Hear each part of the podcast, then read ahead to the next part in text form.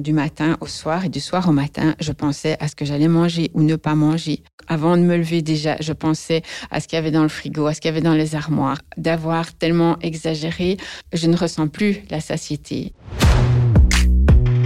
Personne dans l'entourage d'Ariane n'imaginait ce qu'elle vivait. Elle a caché ses compulsions alimentaires pendant 40 ans. Au moment des repas, elle ne mangeait que de petites quantités. Mais lorsqu'elle était seule, pour gérer ses émotions, elle avalait tout ce qu'elle trouvait jusqu'à s'en rendre malade. La boulimie d'Ariane a affecté toute sa vie, de l'adolescence à l'âge adulte. Inspiration. Quand les épreuves de la vie poussent à l'action. Un podcast d'En Marche, le journal de l'AMC. J'ai eu une enfance difficile, beaucoup de maltraitance de la part de ma mère et de l'inceste de la part de mon beau-père. Pour moi, rentrer à la maison, c'était très compliqué. J'avais peur, je me sentais très seule. Je devais m'occuper de mes sœurs. La première grosse crise dont je me souviens, ben, c'était hum, en rentrant de l'école. J'avais 12 ans. J'avais donné à goûter à mes sœurs. Elles étaient parties dans leur chambre. Et voilà, moi, j'étais dans la cuisine. Et j'ai mangé, mangé, mangé. C'était du sucré. Je me rappelle du yogourt avec des madeleines que je mettais dedans. Et puis des biscuits, du chocolat, du pain d'épices. Tout ce que je trouvais dans l'armoire. Après, ben, je me sentais très mal.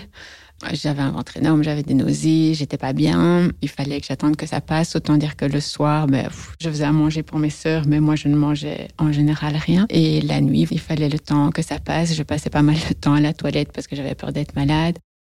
Je me rappelle aussi que euh, quand j'avais trop de nausées, je, prenais des médicaments. Il y avait du primperant, il y avait de l'Eno à l'époque. Je buvais ça pour essayer de, de faire passer. J'ai pris du poids, donc j'ai commencé à, à essayer de compenser. Donc j'ai commencé à faire beaucoup de sport, ce qui me permettait aussi de ne pas être à la maison. Puis j'ai commencé avec les régimes.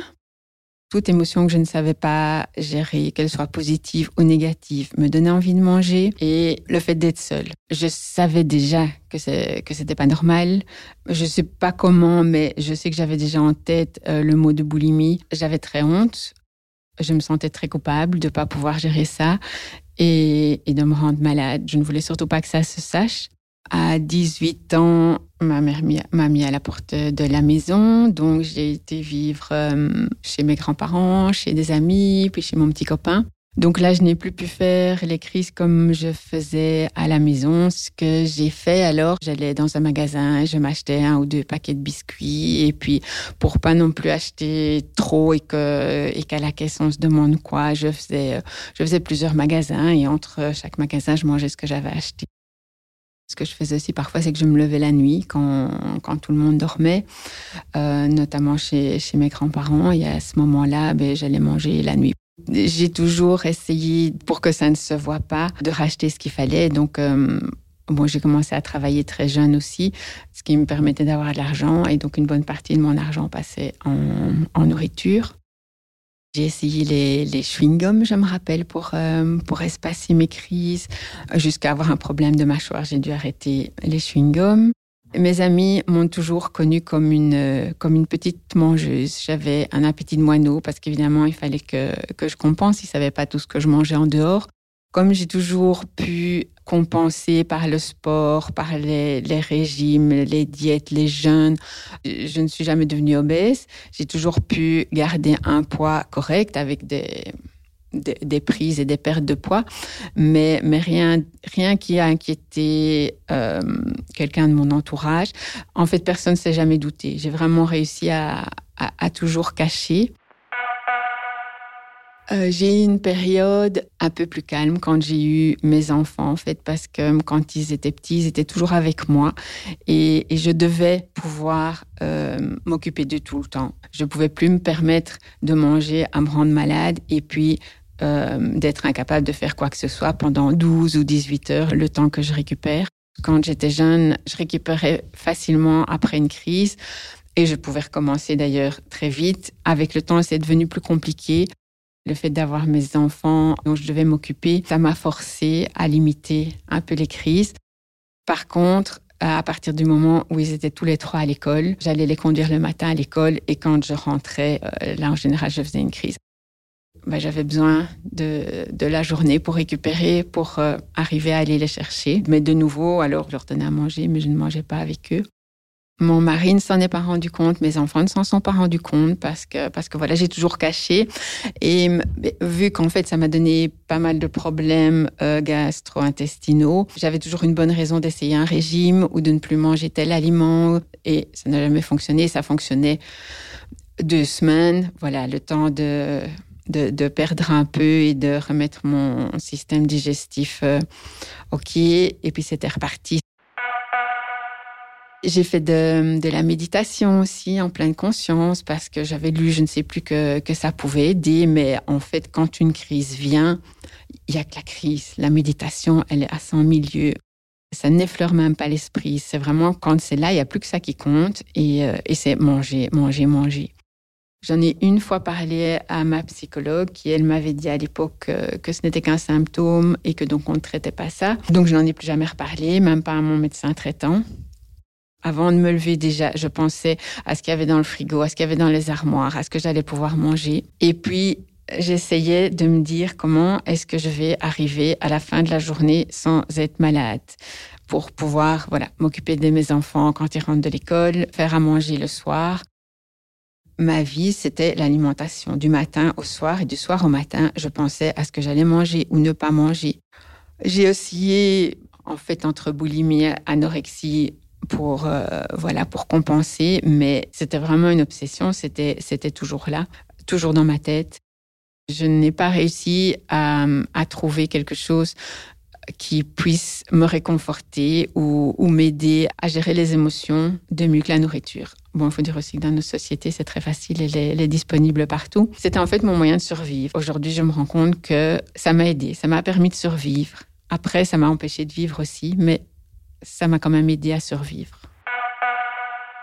Dans mon quotidien, ça a compliqué très fort la vie de, de, tous les jours parce que les repas pour moi étaient compliqués. Quand je me sentais pas bien, que j'avais fait une crise, faire à manger, c'est pas facile. D'office à table avec mes enfants, je grignotais, je ne mangeais pas, donc il n'y avait pas le, le plaisir de partager un repas avec eux.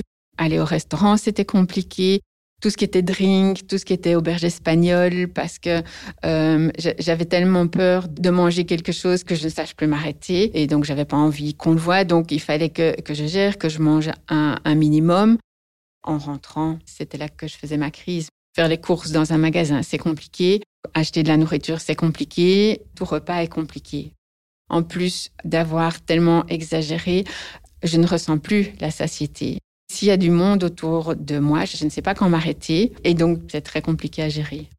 C'était quelque chose de caché. Donc, j'avais toujours l'impression d'être deux, celle que les gens ne connaissaient pas, puisqu'ils ne savaient pas que j'étais boulimique, personne ne le savait. Et puis celle que j'étais avec les autres. Et donc, c'est aussi un grand sentiment de solitude parce que même si j'étais entourée, j'ai toujours eu beaucoup d'amis, j'ai toujours gardé une vie sociale malgré tout, mais c'était épuisant parce que je devais faire comme si tout allait bien alors qu'en en fait, ça n'allait pas du tout. Mais voilà, je ne pouvais parler à personne parce que j'avais trop honte, je me sentais trop coupable. Je connaissais personne qui avait le, même problème. Ça a été très dur. Ça a impacté euh, mes enfants aussi, parce que parce qu'il n'y a rien à faire, même si je leur ai caché mes crises, ils m'ont jamais vu faire une crise, mon mari non plus. J'avais pas un comportement normal par rapport à la nourriture et je les ai emmenés dans tous mes régimes. Euh, euh, tout ce que j'ai essayé. Et puis bon, il n'y a rien à faire, les enfants, ils sentent, donc ils ont été, ils ont été impactés aussi. Et ça, c'est une des choses qui est le plus dur en tant que maman. À la cinquantaine, Ariane se rend compte des impacts négatifs de la boulimie sur sa santé physique et mentale. Pour arrêter de manger compulsivement, Ariane trouve de l'aide auprès de l'association Les Outre-Mangeurs Anonymes. Elle peut enfin se libérer de son secret et parler de sa maladie à son mari et à ses trois enfants. Je me voyais mourir de ma boulimie parce que j'avais j'avais perdu espoir. Ça faisait 40 ans que je me battais contre sans jamais arriver à aller mieux. En fait, ça, ça a été de, de pire en pire. Finalement, en fait, je ne mangeais plus qu'en crise. Mon corps a commencé à ne, à ne plus suivre. Toutes les nuits, je me réveillais, j'avais des nausées, j'avais mal au ventre. Dès que je mangeais, j'avais mal au ventre. J'étais ballonnée, j'étais constipée, je me coinçais le dos tout le temps. Mon médecin traitant m'avait dit que c'était mon, système digestif, donc mes intestins qui me provoquaient mes douleurs au dos parce que je n'avais rien vraiment au dos, mais j'étais coincée, j'avais énormément d'eczéma. Physiquement, ça devenait vraiment très dur à supporter.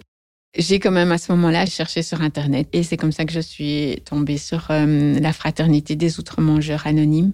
Je suis allée à une première réunion. J'ai pleuré toute la réunion parce qu'enfin, je, je ne me sentais plus seule. J'ai rencontré euh, d'autres personnes qui vivaient la même chose que moi, qui en parlaient. Pour moi, ça a vraiment été énorme de pouvoir rencontrer, de pouvoir entendre d'autres dire ce que je ressentais, me dire que je n'étais pas folle et que je n'étais pas seule. Il y a de l'espoir dans les fraternités.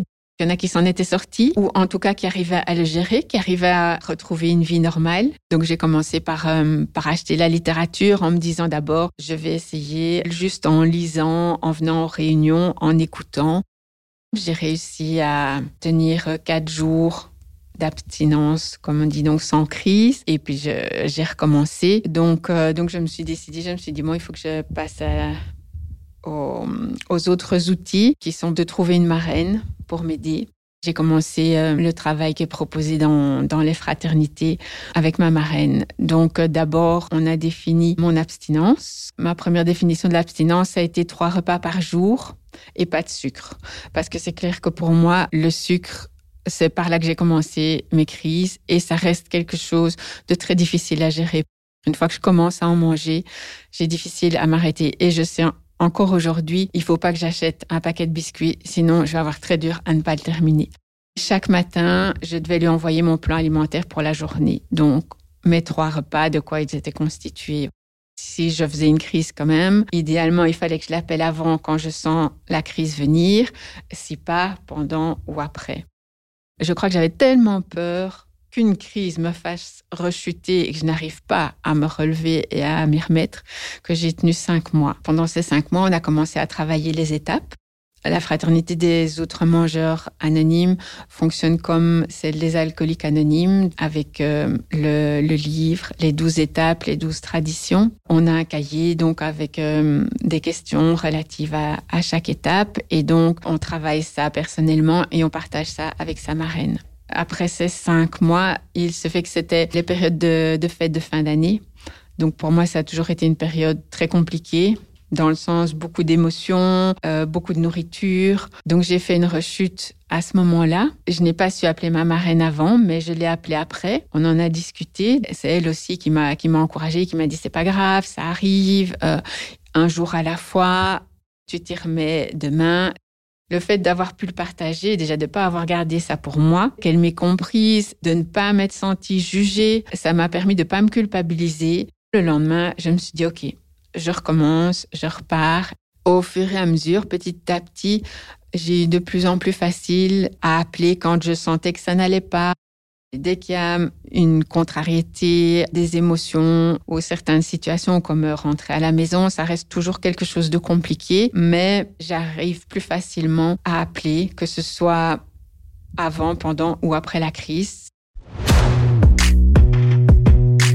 Pour moi, ça a changé ma vie parce que physiquement déjà, ça va beaucoup mieux. J'ai vraiment récupéré, c'est incroyable. Ça fait presque deux ans que je suis dans la fraternité.